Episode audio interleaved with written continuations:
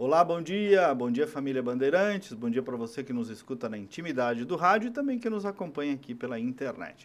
Hoje nós vamos lançar um outro olhar, como pede o nome do nosso programa, sobre a advocacia, especificamente a advocacia gaúcha, cenário da carreira, dificuldades, desafios, realidade atual, também as postulações, em outras palavras, a arte da advocacia e também os seus perrengues.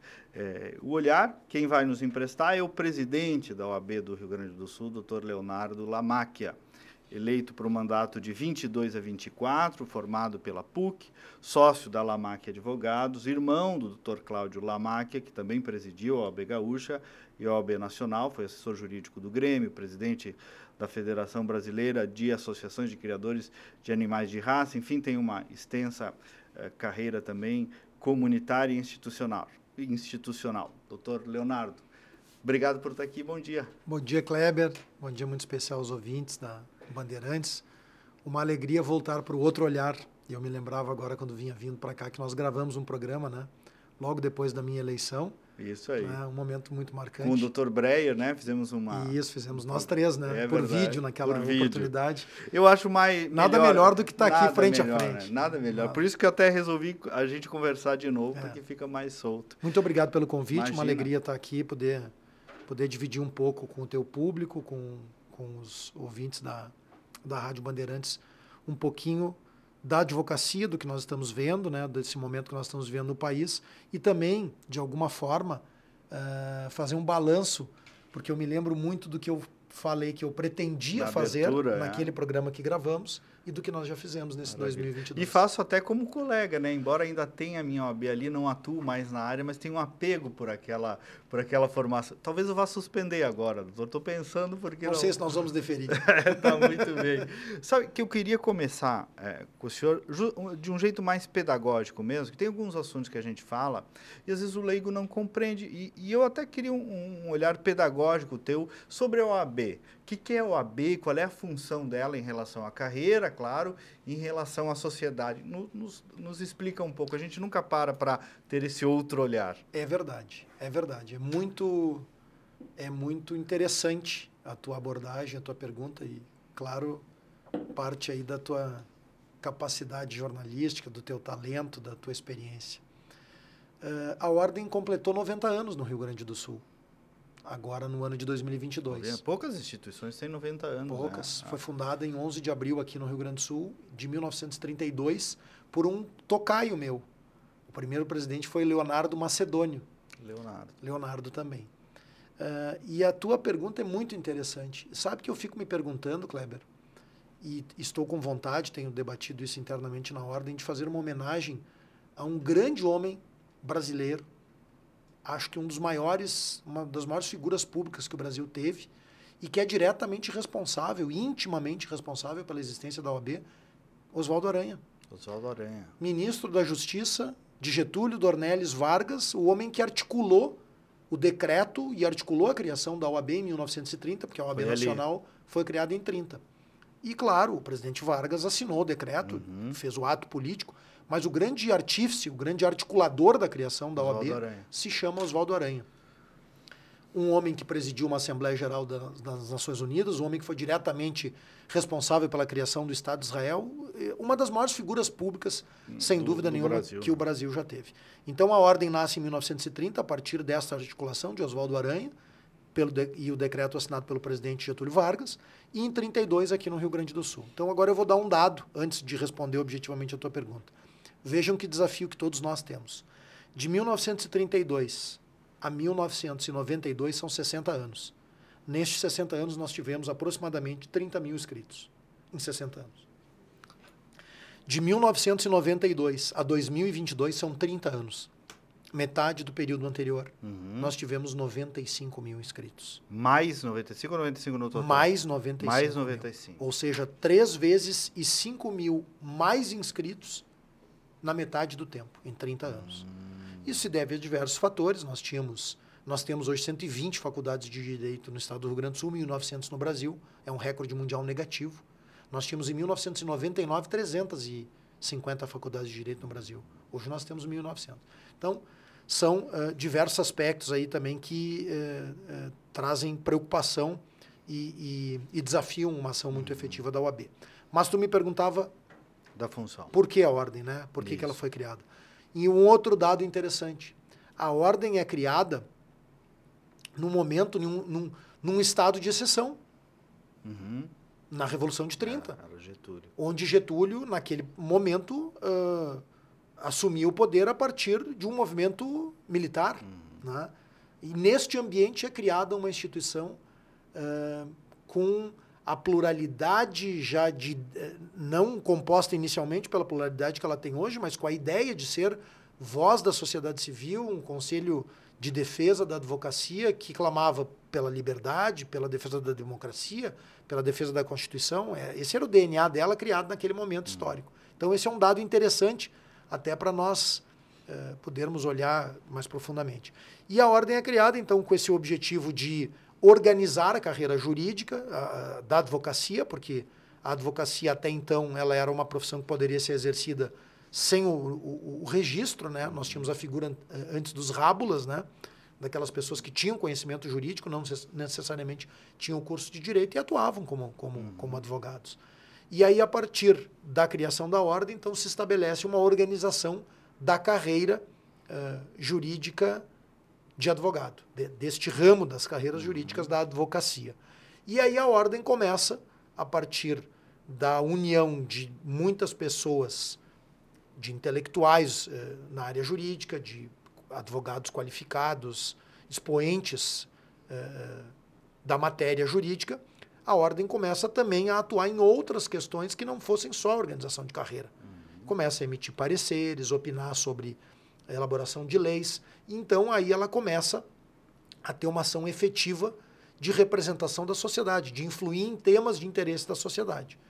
E a partir disso, ela também tem nas legislações posteriores e na própria Constituição de 88 funções relevantes que são colocadas no próprio texto constitucional. O artigo 133 da Constituição, hoje, que diz que o advogado é indispensável à administração da justiça e inviolável pelos seus atos e manifestações, nos limites da lei, é o único no mundo, a única Constituição no mundo que cita com, com esta importância o advogado. a advocacia, advocacia. o advogado e a advocacia.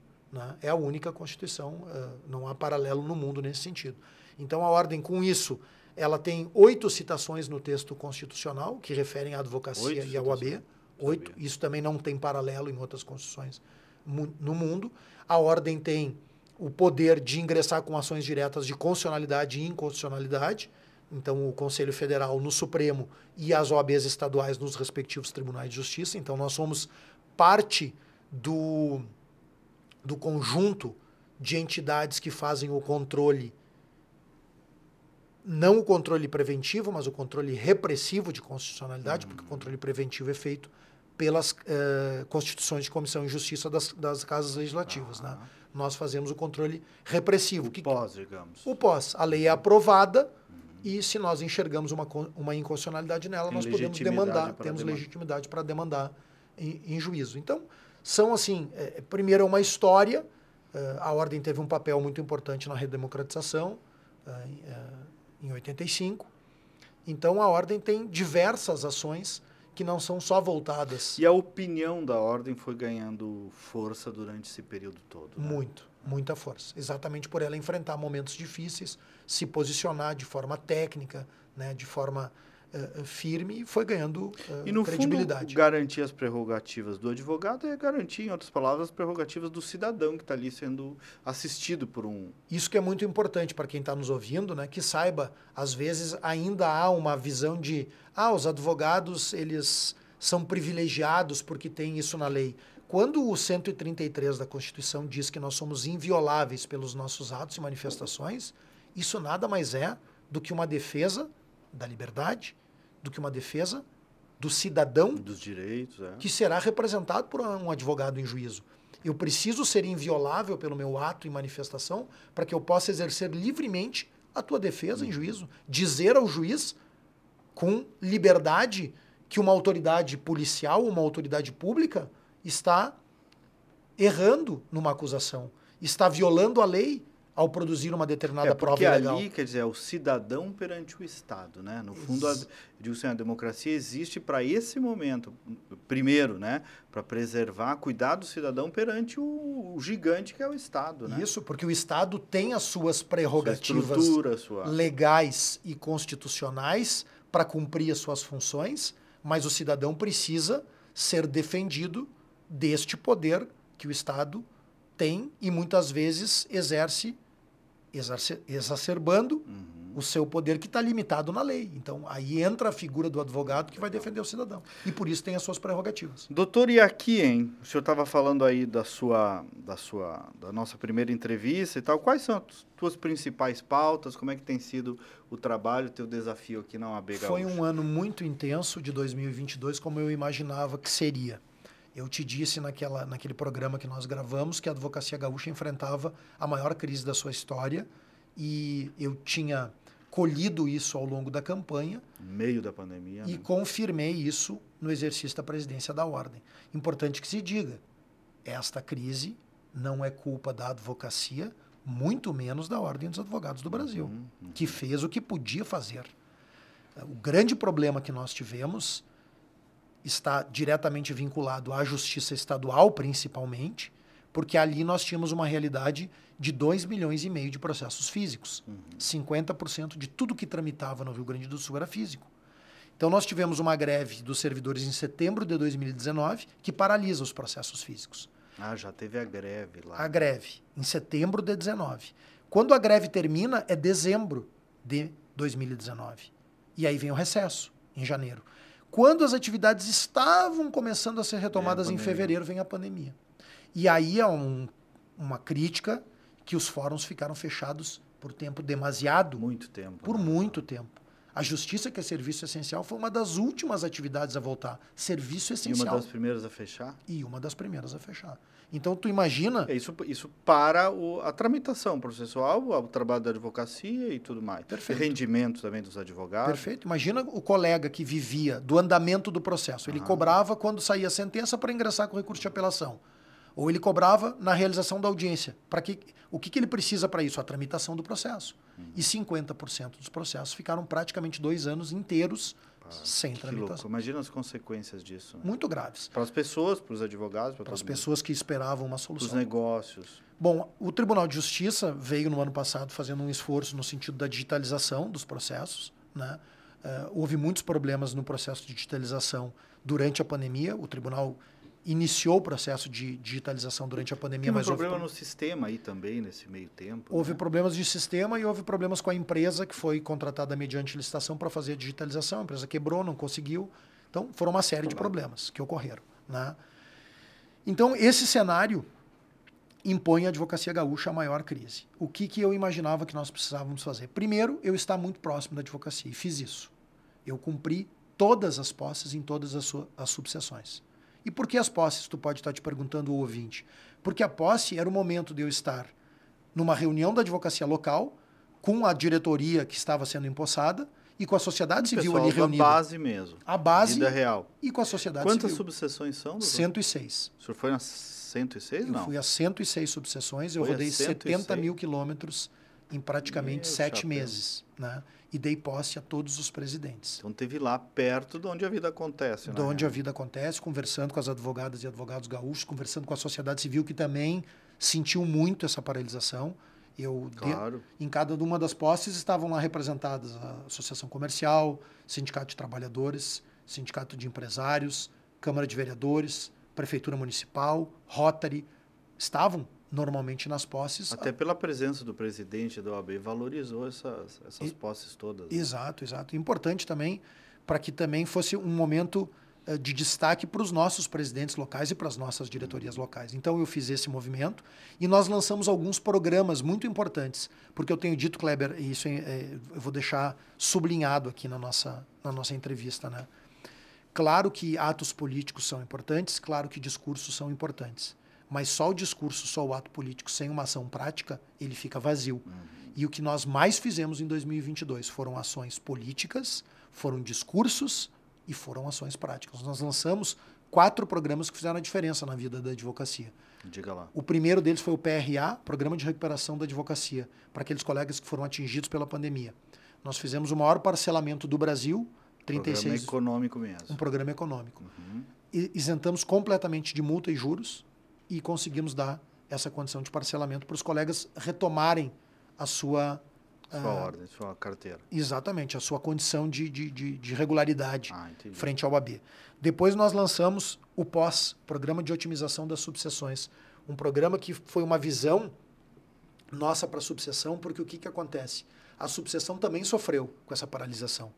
A subseção tem receitas que são nossas, que nós repassamos recursos, mas elas também viviam de prestação de serviços. Serviço ali no... Cópias, correspondentes, e tudo isso parou.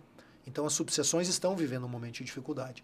Esse programa ele tem vários itens que nós estamos entregando ferramentas para ampliar receitas da subseção e estamos entregando ferramentas para reduzir as despesas. E um destes itens de redução de despesa, eu acho que vale a pena destacar, porque ele é um item também revolucionário no Brasil. Nós estamos concluindo a implantação de um programa de energia fotovoltaica. São 16 usinas geradoras telhados de, no, de sedes das nossas subseções espalhadas pelo Estado. Nós estamos concluindo a instalação das, das, das placas fotovoltaicas e a partir de abril nós estaremos gerando energia para todo o sistema OAB. Energia limpa e com isso zerando totalmente o custo de energia de todas as nossas subseções e da sede de Porto Alegre também. Esse foi o segundo programa que nós lançamos. Depois nós lançamos o programa, o PRA foi o primeiro, o POS foi o segundo, o terceiro foi o POD, Programa Orientado para o Desenvolvimento das Estruturas. O que, que eu, vi, eu verificava? Quando meu irmão assumiu, Cláudio Lamac assume em 2007 a UAB, ele lança o programa Nenhuma Subseção Sem Sede, porque nós tínhamos a noção da importância de construções de sede no interior. Sede é a nossa casa, uhum. sede é força institucional. Tem um simbolismo, claro. Tem um simbolismo. E eu tenho dito nas minhas falas. O Ministério Público também migrou para sedes próprias, defensorias também estão seguindo esse caminho. Embora tenha um custo envolvido nisso tudo, mas enfim. Perfeito. Da advocacia não é um custo público, pelo menos. Né? Perfeito. E eu digo isso nas minhas falas o seguinte: quando eu vou muitas vezes para o interior, eu digo, tá lá o Ministério Público, tá lá o foro, tá lá a sede da UAB.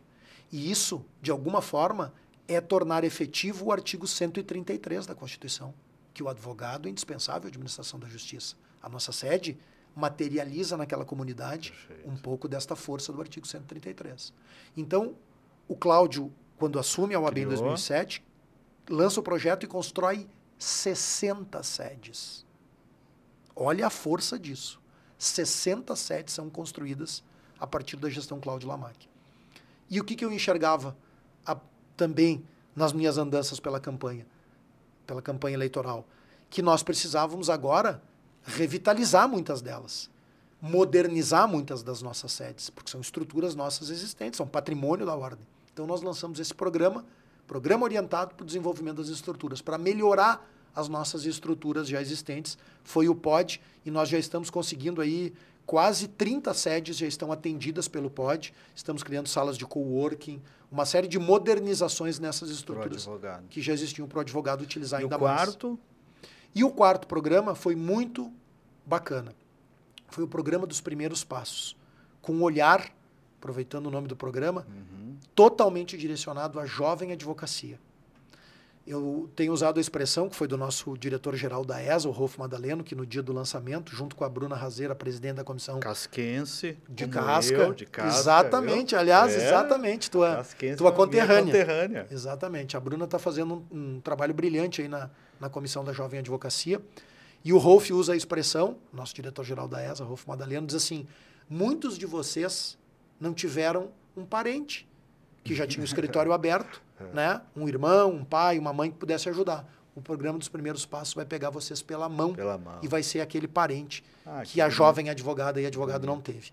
Nós isentamos o custo para inscrição de sociedade individual, que era de 530 reais para esses jovens advogados. Facilitou a vida da gurizada. Criamos um curso de iniciação à advocacia com oito módulos diretamente focados em ensinando a advogar, porque a faculdade não te prepara para advogar. Definitivamente. prepara para o direito. É. Para a ciência. E às vezes até para o concurso, mais, tem um olhar mais voltado para isso. Exato. E a advocacia é outra coisa. É. Então, um curso de iniciação à advocacia totalmente gratuito, Tem um olhar de empreendedorismo que é maravilhoso na advocacia, tudo isso, né? É importante. Você ser ensinado. Porque tu cai dentro de um escritório é. não só tendo que saber direito, né? tu tem que saber... Tem que contratar a internet, a luz, a equipe. A... Ter um fluxo é de caixa, é. manter o teu cliente, manter o teu cliente satisfeito, o teu constituinte satisfeito.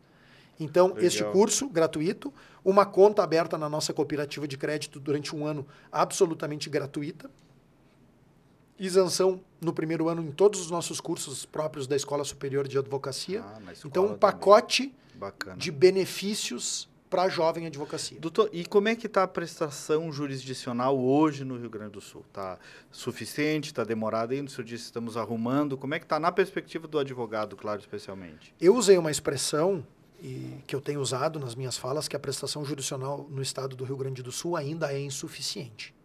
Ela ainda é insuficiente, sim. Nós temos ainda problemas graves de prestação jurisdicional.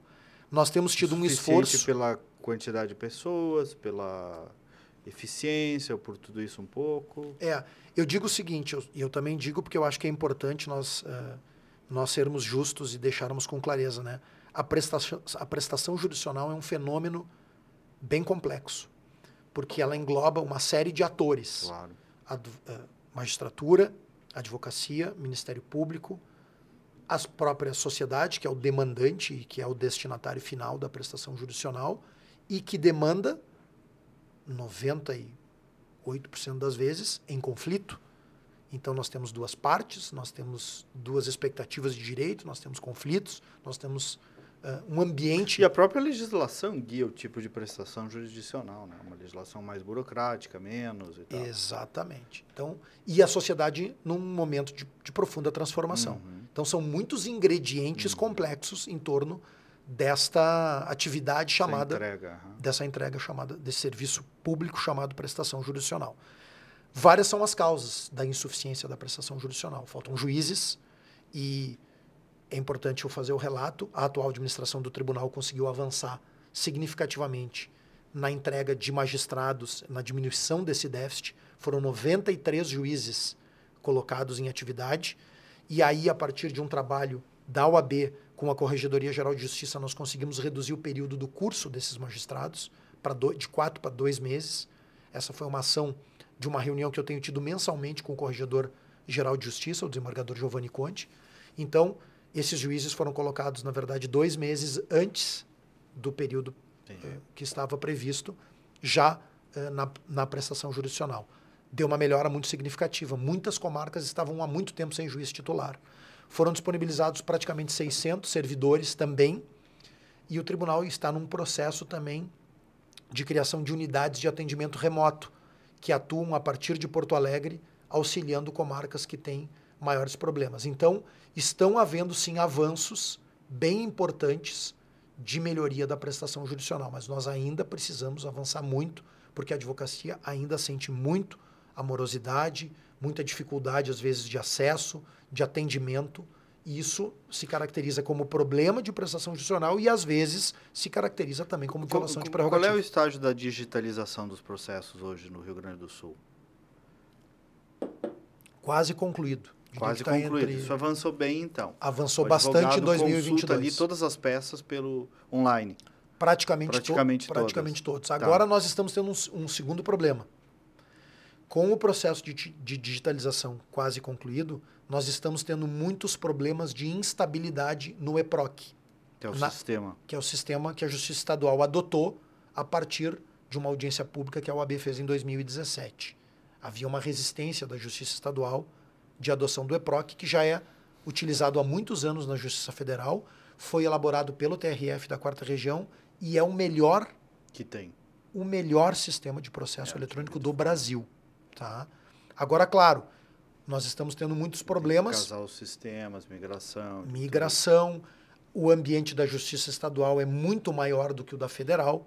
São muito um número de processos maior e uma gama de, de, de de especialidades, porque a justiça estadual é, é o grande é o grande é, varejo, né? Certo, certo. É onde a pessoa busca, né? A, ma a maioria da, da, competência está dentro Cai da justiça ali. estadual. A, a, a, federal e a trabalhista têm competências específicas. Especiais. Então, Nós estamos trabalhando uh, fortemente nisso também. Temos tido reuniões mensais com o tribunal para tentar uh, uh, implementar melhorias no EPROC, mas, sobretudo no final do ano passado, novembro e início de dezembro, nós tivemos muitos problemas certo. no EPROC.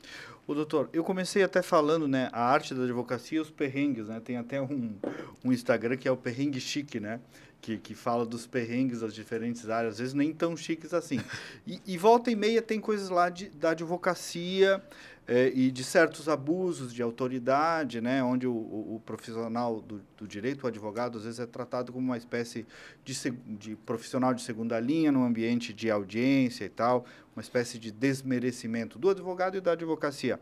Isso é rotineiro, é exceção, está melhorando, é algo que importuna vocês, vocês trabalham nisso, acontece muito, tem melhorado? Muito. Essa é uma das principais pautas que nós temos trabalhado na nossa gestão uh, e nas últimas gestões nós tivemos aqui também de forma pioneira no Rio Grande do Sul, o presidente Marcelo Bertolucci, quando era presidente, lançou a caravana das prerrogativas, que rodou durante rodou por todo o estado. Para criar consciência. Para criar consciência.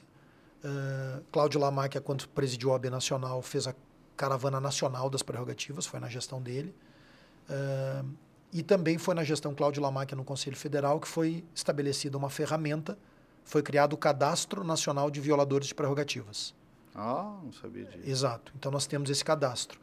Cada agente público que sofre um desagravo público, ou seja, quando uma prerrogativa é violada, é, quando, quando há uma, uma violação de prerrogativa grave, é, é, possi é, é possível, pela nossa legislação, que seja requerido um desagravo público, que é analisado e aprovado pelo Conselho.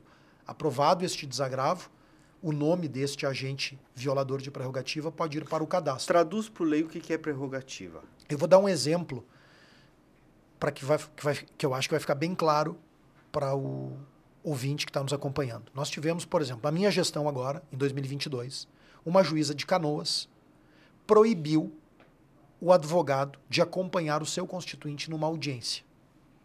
Ela disse que a audiência era presencial para a parte e para as testemunhas e virtual para os advogados. Isso é uma violação de prerrogativa, porque o advogado, pela é lei. Direito de o advogado poder acompanhar uma parte numa audiência. Exato. Prerrogativa. Eu fico pens... Que é uma garantia para a parte também, né? Eu fico pensando, Kleber, como é que se sentiu esse cidadão tendo que entrar numa sala de audiência um cidadão, sozinho? Um cidadão humilde, principalmente, um idoso, né?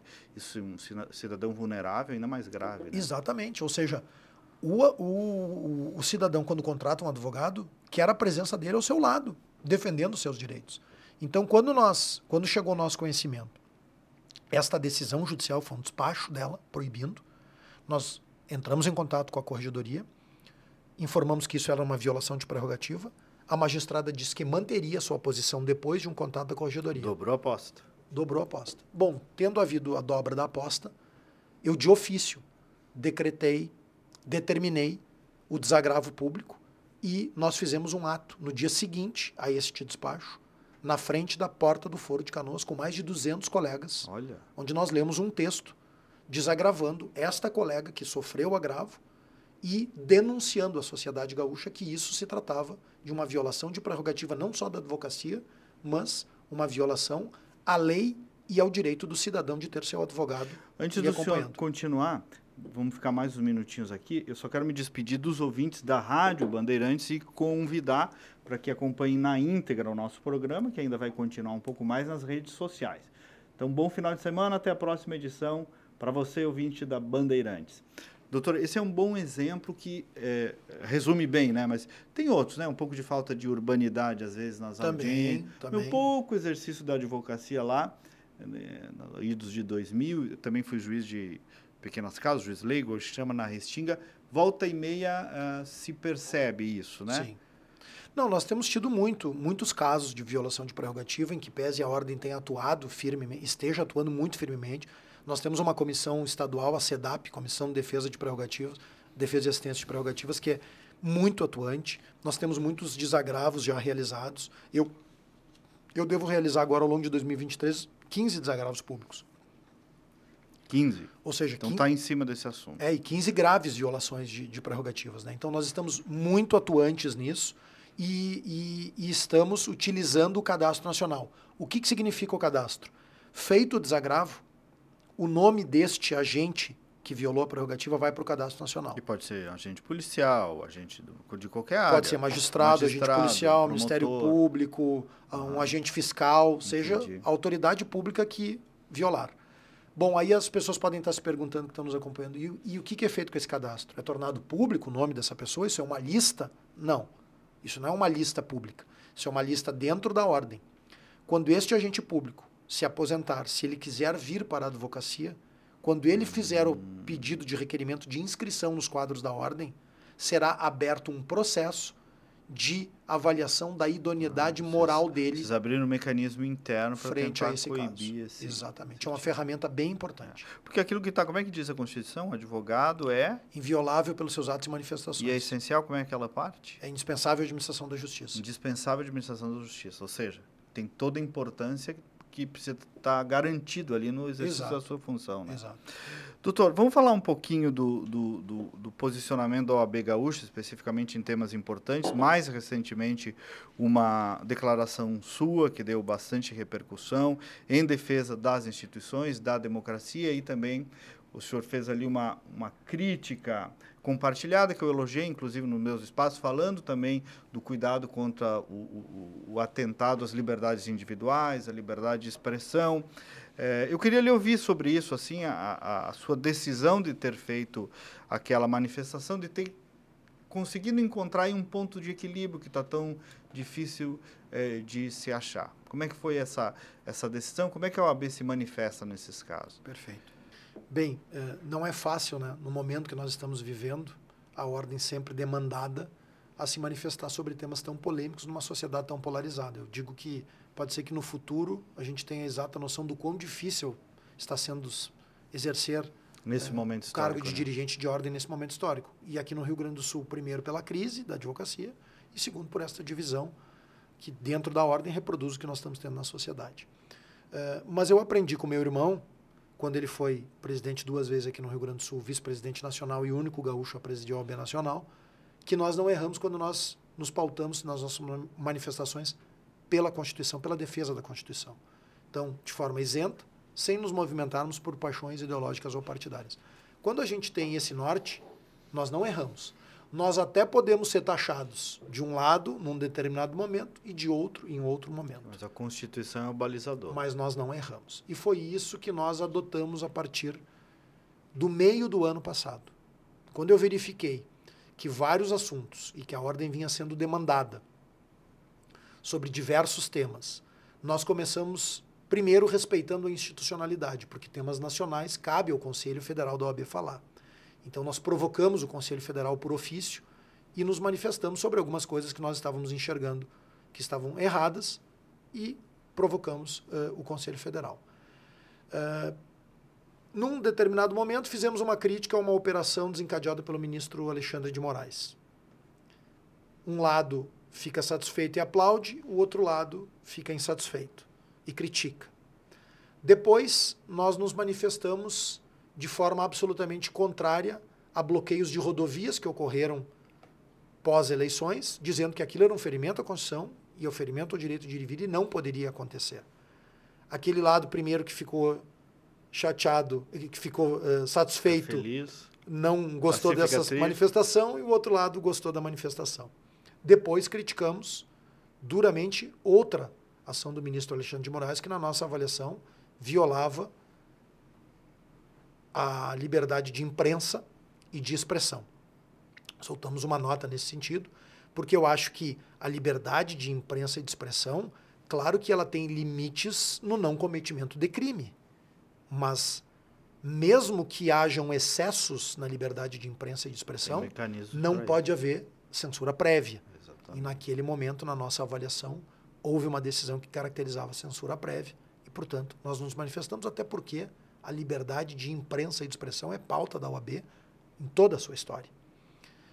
Depois nós fizemos uma crítica a uma decisão do ministro Alexandre de Moraes que, na nossa avaliação, violava o devido processo legal.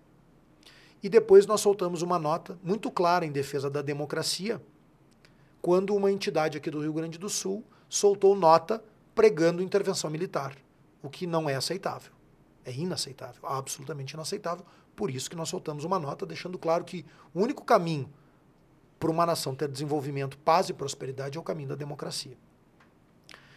Então, Kleber, as nossas manifestações foram absolutamente calibradas, isentas e tendo como norte. Em Chico e em Francisco. A defesa da Constituição. Aí ocorrem os atos do dia 8, em Brasília. Então, nós já tínhamos absoluto, absoluta, uh, absoluto equilíbrio nas nossas manifestações, sem em nenhum momento sermos omissos nos momentos graves que achávamos que a ordem tinha que falar. É, porque é isso. Às vezes muitas instituições, para não entrarem ou tentarem encontrar esse equilíbrio, ficam isentas, né? E aí também eh, ficam irrelevantes, portanto, né? Exatamente. Exatamente. Vocês tiveram a coragem de se posicionar. Tivemos. Tivemos. A Ordem Gaúcha manteve a sua tradição uhum. De se posicionar, sempre de forma isenta, mas de se posicionar. Aí vem os atos do dia 8 absolutamente inaceitáveis, criminosos, ataque aos três poderes e ataque à democracia. E nós subscrevemos uma nota, foi combinada que seria feita uma nota nacional para ter mais força. Então nós fizemos uma nota das 27 OABs estaduais e mais do Conselho Federal, repudiando de forma veemente aqueles atos. Bem, dez dias depois, ou oito dias depois, é convocado um ato no Tribunal de Justiça do Estado do Rio Grande do Sul, em defesa da democracia e do Estado Democrático de Direito. E a ordem foi convidada a participar deste ato. Eu tomei a decisão, refletindo naqueles dias anteriores, que a posição da ordem deveria ser, de alguma maneira, uma retrospectiva de tudo o que eu e que a OAB enxergava de errado no último ano. E aí eu consegui Imagino que tenha conseguido, espero que tenha conseguido, mas agradeço inclusive a tua manifestação, dentre outras que enxergaram desta forma, uhum. que, que, que, que eu consegui, em 12 itens, demonstrar todos os equívocos institucionais que nós estamos vivendo hoje. Independente de onde viesse, de que lado político viesse, etc. E usei essa expressão.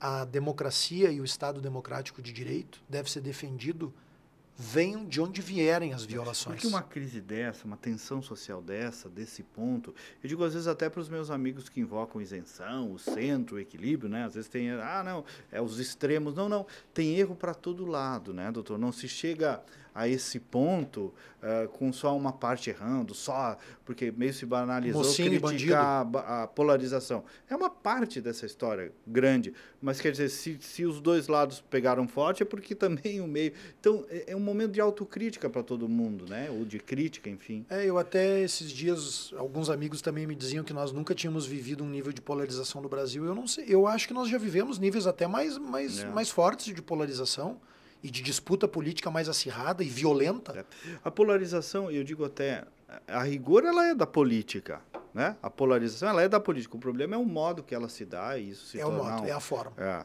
né? Mas então, aquele dia no tribunal, uh, a OAB foi a única de praticamente 30 entidades que tocou em todos os pontos. Repudiou de forma veemente os atos do dia 8 e pediu punição na forma da lei defendeu a democracia como o único valor possível para o desenvolvimento do país, denunciou excessos do Supremo Tribunal Federal e decisões que violam o devido processo legal, e também fiz uma crítica à exposição de determinados ministros que desrespeitam a lei orgânica da magistratura, dando entrevistas sobre processos que estão sob julgamento, adiantando posicionamentos. Cobrei do poder legislativo, sobretudo do Senado da República, que está omisso no desempenho das suas funções. Afirmei que o presidente da República eleito deve falar para toda a sociedade e não apenas para uma parcela dela, porque teve 1%. É, foi eu, foi a nota mais completa que eu vi no país alguns pontos eu até posso discordar dela, isso é outra coisa, mas foi a nota, o olhar mais 360 que eu vi. Cobrei do líder vencido e dos líderes da oposição Também, que não a, a, incendiassem, incentivassem uh, iniciativas golpistas e que partissem para o exercício da oposição. Então, abordamos todos os temas. Agora, o senhor falou, e eu tinha separado aqui, antes da gente terminar, sobre esse excesso de exposição do magistrado, que era uma coisa que antigamente não, não se via uma certa banalização da voz do juiz, do ministro do Supremo. É, e, e, por consequência, ou talvez tenha a ver também com excesso de judicialização da política e tal. É, esse excesso de exposição, de banalização da voz, foi longe demais? O ministro do Supremo foi. fazendo comentário do dia a dia? Foi. Na minha avaliação, passou de todos os limites. E o limite é muito claro, porque o limite não é o Kleber que acha qual é o limite, não é o Lamáquia que sabe qual é o limite. A lei põe o limite. A lei orgânica da magistratura. Está na lei isso. Põe o que, um que diz a lei? A lei diz que o magistrado não pode dar entrevista sobre hum. processos que estão em julgamento. Que, eles, que ele Mas tem que ter então uma exposição pública. violentamente essa lei aí. Violentamente. viol... e, aí, e aí, mais grave, quem descumpre essa lei deveria estar dando o exemplo e servir de farol para é. toda a magistratura brasileira. Virou uma cultura de celebridade, de subcelebridade, que não é legal. Né? Não Juiz é. não é artista, né? Não é, não é. Não é político também. Não. E aí o que, que acontece? Quando se vai para isso, se vai para uma exposição exagerada. Quando se vai para uma exposição exagerada, se está sujeito a críticas, a análises. Tem o bônus, mas tem o ônus. E isso, de alguma forma, coloca em xeque. Por isso que o Supremo hoje está sendo tão questionado na sua credibilidade frente à opinião pública como um todo, e não só nos operadores do direito. Fala com um cidadão comum. Um cidadão que não é operador do direito, que tem outra atividade, ele tem esta visão crítica em relação ao Supremo Tribunal Federal. Eu não sei se há autocrítica no STF a respeito dessas coisas. Não vejo, pelo menos. Né? Se tem a interna e não tem... Também não vejo. E quando a gente faz esse tipo de abordagem, que eu e o senhor estamos fazendo, é em defesa do papel do STF, né? Era isso que eu ia dizer. Em nenhum momento, quando se faz essa crítica, se está criticando a instituição. Exato. Os, um, um, tribunal, um, um, uma Corte Suprema, o Supremo Tribunal Federal, ele é indispensável para a manutenção da democracia. Então ele tem que ser defendido sempre, ele, suas funções, seus magistrados, as prerrogativas da magistratura, mas nós temos que criticar quando ele não está funcionando bem, porque ele está colocando a sua própria credibilidade em xeque. E tu falava no tema do ativismo, que é um outro tema que, que nós precisamos fazer um uhum. debate amplo no Brasil, porque realmente o Supremo está atuando em determinados temas que são de competência do parlamento. Por outro lado, o parlamento não consegue, em muitos temas, dar respostas para a sociedade na velocidade que a sociedade precisa, e aí o Supremo acabou, em alguns desses pontos, entrando. Né?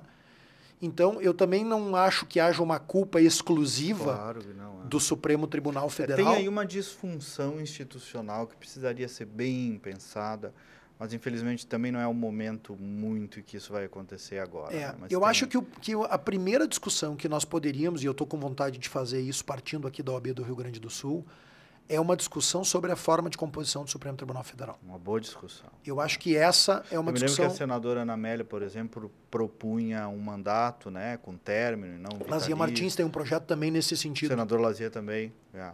Também acho nesse até que sentido. um subscreveu, o outro teve alguma é. coisa assim. É. Então eu eu eu tô com vontade de criar é, um grupo de tipo trabalho. De discussão tem que começar. É, né? eu porque senão nós vamos continuar vivendo essa dicotomia. Um determinado governante bota três ministros, é. ele toma uma decisão lá na frente, foi porque o presidente Kleber Benvenu é. que nomeou o ministro fulano.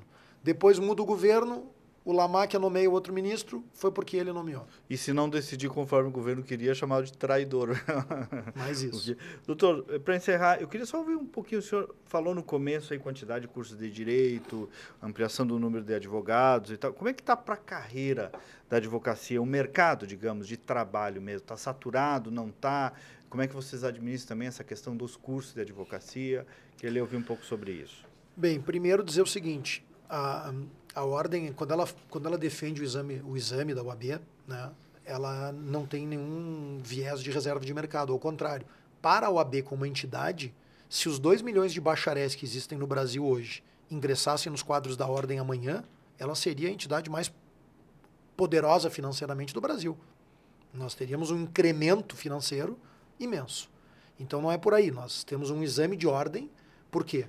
Nós precisamos eh, ter a certeza de que aquele, aquele advogado, aquele advogado que vão receber uma credencial e que vão defender os bens mais caros que um cidadão tem, a honra, o patrimônio, a liberdade muitas vezes a vida, está preparado para isso. O senhor acha que o exame está cumprindo essa função? Eu acho que o exame está minimamente cumprindo essa função. Minimamente cumprindo essa função. São 1.900 cursos E eu, no último colégio de presidentes nacionais que nós tivemos, eu levei uma posição do Rio Grande do Sul, eu requeri ao Conselho Federal que solicitasse ao Ministério da Educação a suspensão da abertura de novos cursos de direito, até que houver, hum. até que haja. Então tem esse diagnóstico aí de que E o Conselho tá Federal demais. atendeu o nosso pedido e protocolou um requerimento no MEC, está em tramitação para que haja suspensão da abertura de novos cursos de direito. Por quê? O senhor acha que tem demais e sem critério? Qual é? Muitos é? cursos pouco qualificados que se revestem e acabam se revestindo é, num é. estelionato é, eleitoral, é, num estelionato educacional. Educa... Pois é, porque se de algum modo tem por trás uma instituição de ensino, me coloco também na situação do, do guri ou da guria que recebe diploma de curso superior. Cinco anos a instituição de ensino está dizendo, vai, está aprovado, vai para frente. Aí chega no final, a OAB diz, não, que diploma não, tu não está apto, entendeu? Alguém tem que pagar essa conta junto com o, não só o, o coitado do recém-formado, né? Perfeito. Por isso que a ordem, é, e eu tenho um projeto também que eu quero tentar implementar em 2023, e estou debatendo isso com o Conselho Federal, nós temos um parecer. Cada abertura de curso de direito, o Conselho Federal emite um parecer. Uhum. Eu penso que os pareceres negativos deveriam ser publicizados. Ah, pois é. Para que aquele jovem que escolhe é, é. uma saiba. faculdade, ele saiba, bom... Já não fica um troço nebuloso, A OAB né? opinou ah. contrariamente à abertura deste Vai curso. Vai ser por minha conta e risco. Por minha conta e é risco, eu estou me matriculando aqui. Doutor Leonardo, doutor Leonardo, vem cá, e para terminar mesmo, né? Como é que é, é claro que teve outros presidentes, mas é, pela primeira vez na história, receber também um legado do seu irmão Cláudio, que tem tanta história na OAB é. local e nacional. Como é que é essa experiência de suceder um irmão? Para mim, o maior líder da advocacia brasileira, meu irmão de sangue, Cláudio Lamáquia, é, e isso me impõe duas coisas. Primeiro, uma muito vantajosa, que é ter um grande conselheiro, uma pessoa com quem eu posso trocar ideias, que me ajuda Ele é muito. Ele é teu né? conselheiro. Sem dúvida nenhuma. Me ajuda muito. Além né? de irmão, é conselheiro. Me ajuda muito na, na, na, tomada de decisões. E, e, por outro lado, um grande peso, né? uma grande responsabilidade é. de... Tem um paradigma comparativo, não tem como, né? Exatamente. Então, uma grande responsabilidade de levar. Nós temos uma tradição da nossa família de muitos anos, nós somos a quinta geração da família no direito. Nosso escritório, o escritório de vocês tem mais de 100 anos? Mais de 100 né? anos. Ah, mais de 100 anos. Incrível. Então, uh, o nosso avô também teve participação na ordem. Então, nós temos, assim, uma atividade muito, muito uh, de muita tradição no direito e na UAB. Então, tem aí também uma responsabilidade imensa. Mas eu tenho me esforçado diariamente para representar da melhor forma todas as advogadas e advogados que confiaram o seu voto a mim e todas as advogadas e advogados gaúchos, independentemente daqueles que votaram ou não, represento a todos. Nós, eu tive a maior eh, votação da história da UAB. Ah, foi? Foi, em números absolutos, foi a maior, maior participação num pleito eleitoral e, portanto, em números absolutos, a maior votação da história. Né? Não percentual, mas em números absolutos foi a maior. Uh, a maior percentual foi o Cláudio que teve na reeleição ah. dele aqui na, no estado foi a maior votação percentual, 80 e eu acho que 82 ou 85% dos votos, com três ou quatro bem. chapas disputando aquela eleição. Então é uma responsabilidade imensa, mas é um orgulho imenso, né? A responsabilidade é do mesmo tamanho. Eu digo que é o maior orgulho é, é, que um advogado pode ter é presidir uma entidade com a força da ordem e representar uma advocacia tão qualificada e tão e tão combativa e respeitada como é a advocacia gaúcha. Doutor Leonardo Lamac, presidente da OAB do Rio Grande do Sul, acho que nós conseguimos ser pedagógicos também, que é um desafio que eu sempre procuro trazer para esse outro olhar, que é traduzir um pouco as pautas que no dia a dia, nessa turbilhão das informações, às vezes passam sem uma compreensão, que a gente tenta dar uma parada no sábado de manhã para olhar melhor. E o senhor tem boa didática também, deu para compreender. Então espero, quero... espero que eu não tenha... Falo muito, espero que eu não tenha falado demais uh, e, e, e, que tenha sido prazeroso para ti e para os nossos ouvintes. Legal, e para os advogados também que nos acompanham em grande quantidade. Obrigado. Então, dizem que dá feliz ano novo depois do carnaval aqui no Rio Grande do Sul. Feliz ano novo. Então. Mas o ano já começou faz é, tempo. Para nós, né? Que seja um ano de, de muito trabalho, de muita saúde, sobretudo de muitas realizações. E eu reforço aqui o meu compromisso com as advogadas e advogados gaúchos, que eu vou continuar trabalhando eu digo que algumas palavras estão muito na moda, né? Uhum. O incansavelmente é uma palavra que me incomoda porque está meio na moda. Uhum. E aí todo mundo fala que é incansável. Mas. É... Mas não vai descansar. não vou descansar e, e, E eu acho que também é importante mostrar na prática, né? Tem que ser incansável na prática. É isso. Então eu serei incansável na prática estando ao lado da advocacia Como gaúcha. é que diz lá no Evangelho? Fé sem obras é morta, né? Precisa da fé, mas precisa de obras. Precisa, exatamente. Bom final de semana. Obrigado, um prazer ter, ter estado aqui contigo de novo, Kleber. Muito obrigado. Obrigado. E nós voltamos no próximo sábado com mais uma edição. Até lá, bom dia, bom final de semana.